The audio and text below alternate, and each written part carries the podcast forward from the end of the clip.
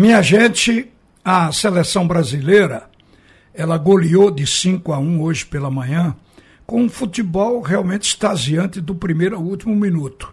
Agora, se trata de um adversário que tem pouca expressão no contexto mundial. Então a gente verifica que tudo que o Brasil fizer, a gente ainda fica desconfiado como vai ser dentro da Copa do Mundo. Será que nossa seleção vai ser isso que nós vimos? É uma coisa que tem que se esperar para conferir. Agora, a seleção brasileira hoje fez uma coisa boa que a gente via muito pouco, principalmente com jogadores virtuosos, que é a história de toque de primeira. No primeiro tempo, a seleção brasileira tocava de primeira. Só houve uma, uma condução de bola ou outra quando o Paquetá fez uma transição e quando se pensava que ele ia acionar a bola pela ponta, ele caminhou até a meia-lua para chutar e acabou chutando para fora. Mas porque ele encontrou espaço para prosseguir. A seleção tocava a bola de primeira. E isso baratinou inteiramente a seleção da Coreia do Sul. E a gente vê que quando um time de futebol joga assim, o adversário tem dificuldade de marcação. Isso não morreu. O Tite reeditou dentro da seleção. Porque os nossos jogadores têm o hábito de pegar a bola, botar para trás, de tentar conduzir muito, ele quer levar a domicílio. Isso é uma coisa que emperra qualquer time e dá chance do adversário perseguir e tomar a bola, ou pelo menos fazer falta. Então, o toque de primeira ainda é uma coisa utilizada principalmente para confundir a marcação e abrir espaço. Então a seleção brasileira usou isso aí. Agora, outra coisa também, e isso aí a gente projeta em relação às nossas equipes que querem jogar, obviamente no 4-3-3, usando dois pontas abertos. O Tite tem ponta disponível para isso, mas começou o jogo jogando com meia, completando a peça de ataque, que foi o Paquetá. Então Paquetá foi para a ponta esquerda, Paquetá é meia.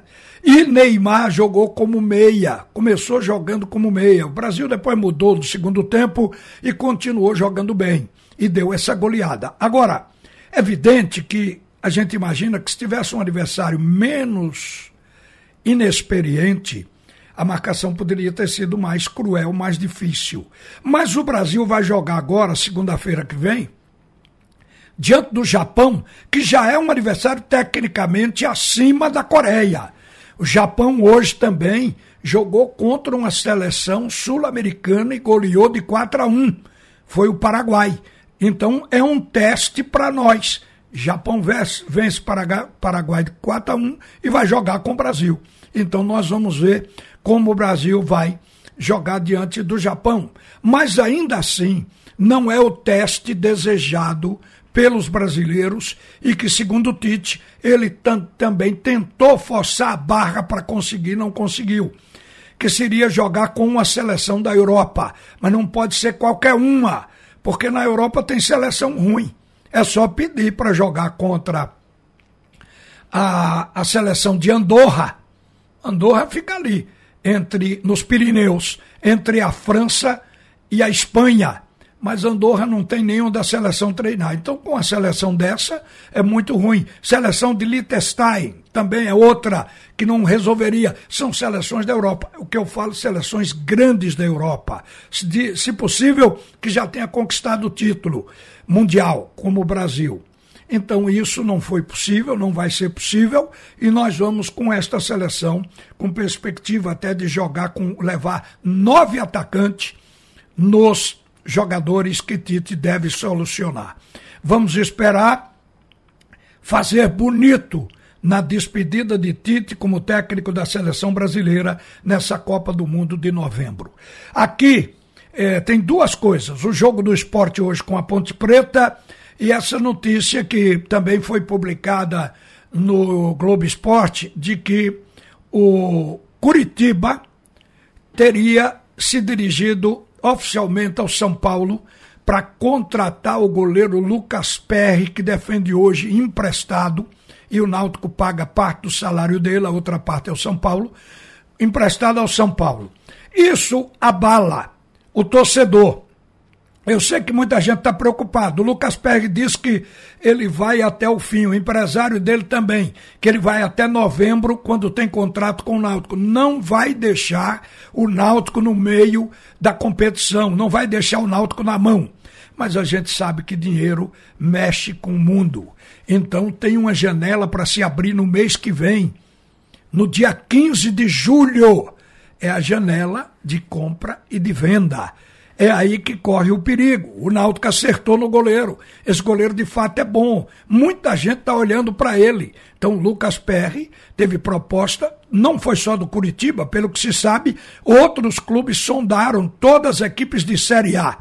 E ele já teria dito que tem esse sonho de jogar na Série A. Então a gente não sabe, a questão é esperar para ver, mas a promessa do atleta e do empresário dele é de que ele cumprirá o seu contrato com o Clube Náutico Capibaribe.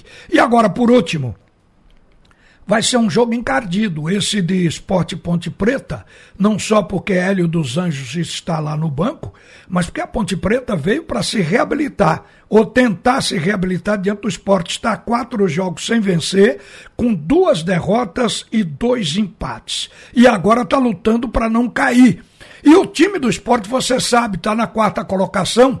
O objetivo do esporte é pontuar porque ele está sendo perseguido pelo Novo Horizontino e pelo Grêmio, que não ganharam na rodada passada, que foi a nona, essa é a décima, mas se o esporte tropeçar e eles ganharem, um deles ultrapassa o esporte e tira do G4. Então o esporte também está sob pressão. Se tem ganho do CRB, tudo estaria tranquilo. Mas o técnico deve repetir o time. E qual é a projeção que se faz para um time que vai jogar hoje com a mesma formação que não jogou bem a partida anterior. A única coisa que a gente pode dizer ao torcedor é que, como o treinamento faz o time evoluir, cria novas jogadas, faz com que jogadores que ainda não têm uma rodagem muito boa na competição, como o caso de Giovani, por exemplo, e, é, eles, ele, nesses treinamentos, pode de uma semana para outra apresentar uma novidade. Então a gente vai para campo e o torcedor esperando que essa novidade apareça, que é do time jogar um pouco melhor, porque as nossas equipes elas estão com os ataques estacionados, esperando a abertura da janela, agora no mês que vem. Então é assim que a gente hoje está indo para campo, com o pé atrás. Mas a gente está na expectativa de que o esporte possa estar no dia de jogar bem e derrotar a equipe da Ponte Preta hoje à noite. Uma boa tarde, minha gente. Volta Haroldo Costa para comandar o segundo tempo do assunto é futebol. Você ouviu a opinião de Ralph de Carvalho, o bola de ouro que diz todas as verdades.